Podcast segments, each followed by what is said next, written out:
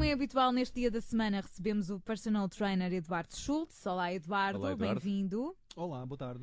E na semana passada falámos eh, por aqui de exercícios de, de força, também no feminino, para, para perder peso. Mas sei que querias falar também dos, dos exercícios de cardio, porque no fundo vão ficando aqui um bocadinho esquecidos, não é verdade? E portanto querias falar também um bocadinho do assunto. Porque é possível perder peso com um treino cardio. Sim, e eu gostava que isso ficasse claro. Apesar de eu reforçar que o treino de força tem mais benefícios na perda de massa gorda e num conjunto de outros benefícios, e daí eu escolhi essa estratégia como principal em relação à parte cardiovascular, não vamos agora dizer que o cardiovascular, porventura, é mau ou que não tem resultados. Terá os seus resultados naturalmente, se bem que, volto a dizer, hum, numa, de uma forma diferente do treino de força, na minha ótica, com menos benefícios, mas ainda assim, para a perda de massa gorda e para o condicionamento geral, tem de facto os seus resultados. E portanto, não, não vamos dizer agora às pessoas que não podem ou não devem fazer cardiovascular. E, e como em tudo no que toca ao exercício, convém perceber numa avaliação inicial quais é que podem ser os limites ou não da pessoa para determinado exercício. é? Essa para mim é sempre a premissa básica, que é a pessoa Ok. saber o que é bom para si, mediante as suas necessidades, os seus objetivos. E identificadas essas condições, portanto, poderá passar para o exercício de uma fase mais Vamos confortável. então à estratégia para o cardiovascular. Muito bem, e tendo em conta que a ideia seria a mesma, portanto, vamos imaginar que é uma pessoa que quer de facto perder massa gorda, Uhum. dentro daquilo que é o cardiovascular, o que é que poderá fazer de melhor para otimizar essa atividade?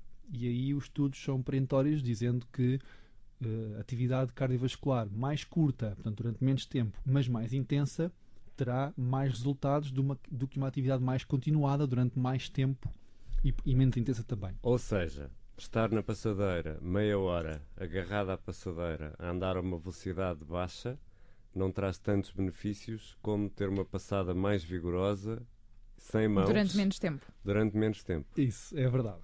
Para já, agarrada à passadeira, Nunca. nunca. Jamais. não, não é de facto a minha opção.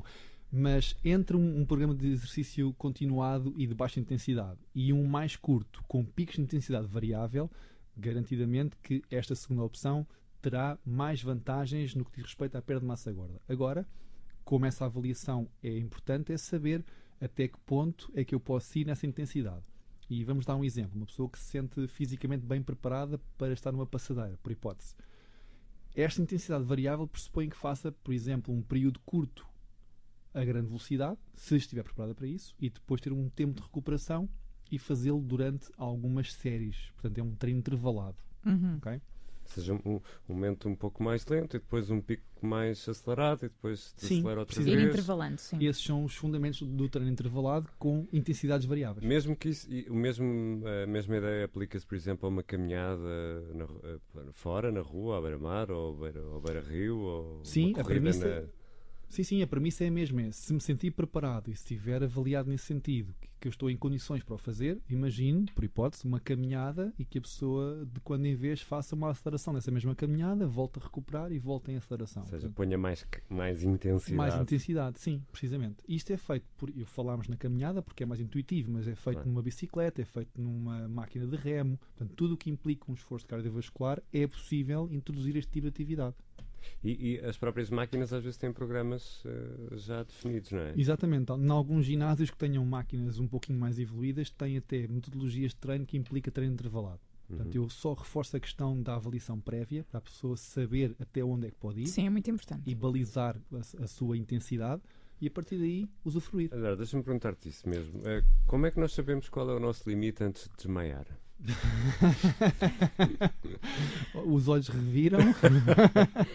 Yeah. Bom, falando sério, n- há um teste, o chamado teste do VO2 máximo, que permite perceber até que ponto é que a pessoa pode ir em termos de intensidade e daí nós tiramos aqui uma margem para que, que haja esse conforto e essa segurança. Sim, como é que se faz esse teste? Desculpa, já agora, explica-nos. Eh, não é fácil explicar em tão curto espaço de tempo, mas, Uhum. mas ainda assim com um técnico ao lado, porque não é, um- não é um teste que a pessoa possa fazer a si Ok. própria, tem que ter alguém que o acompanhe nisso.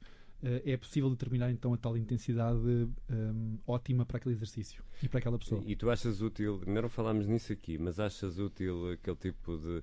Há pessoas que vão para o ginásio todas cheias de aparelhos, não é? Relógios, eh, sensores, não sei. quê. Isso vale a pena? Pode ajudar em alguma Ajuda forma? bastante, são aqueles gadgets que hoje em dia ajudam bastante, nomeadamente medidores de frequência cardíaca, que neste tipo de exercícios se torna, não vou dizer mais preponderante do que, mas, mas muito Uhum. preponderante a pessoa acompanhar aquilo que é a sua frequência cardíaca, porque até neste tipo de exercícios é um dos fatores influenciáveis pela intensidade.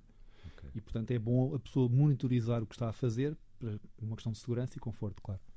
O Eduardo Schultz está sempre connosco. À quinta-feira temos encontro marcado para a semana. Eduardo, obrigada. Obrigado, Obrigado, bons treinos.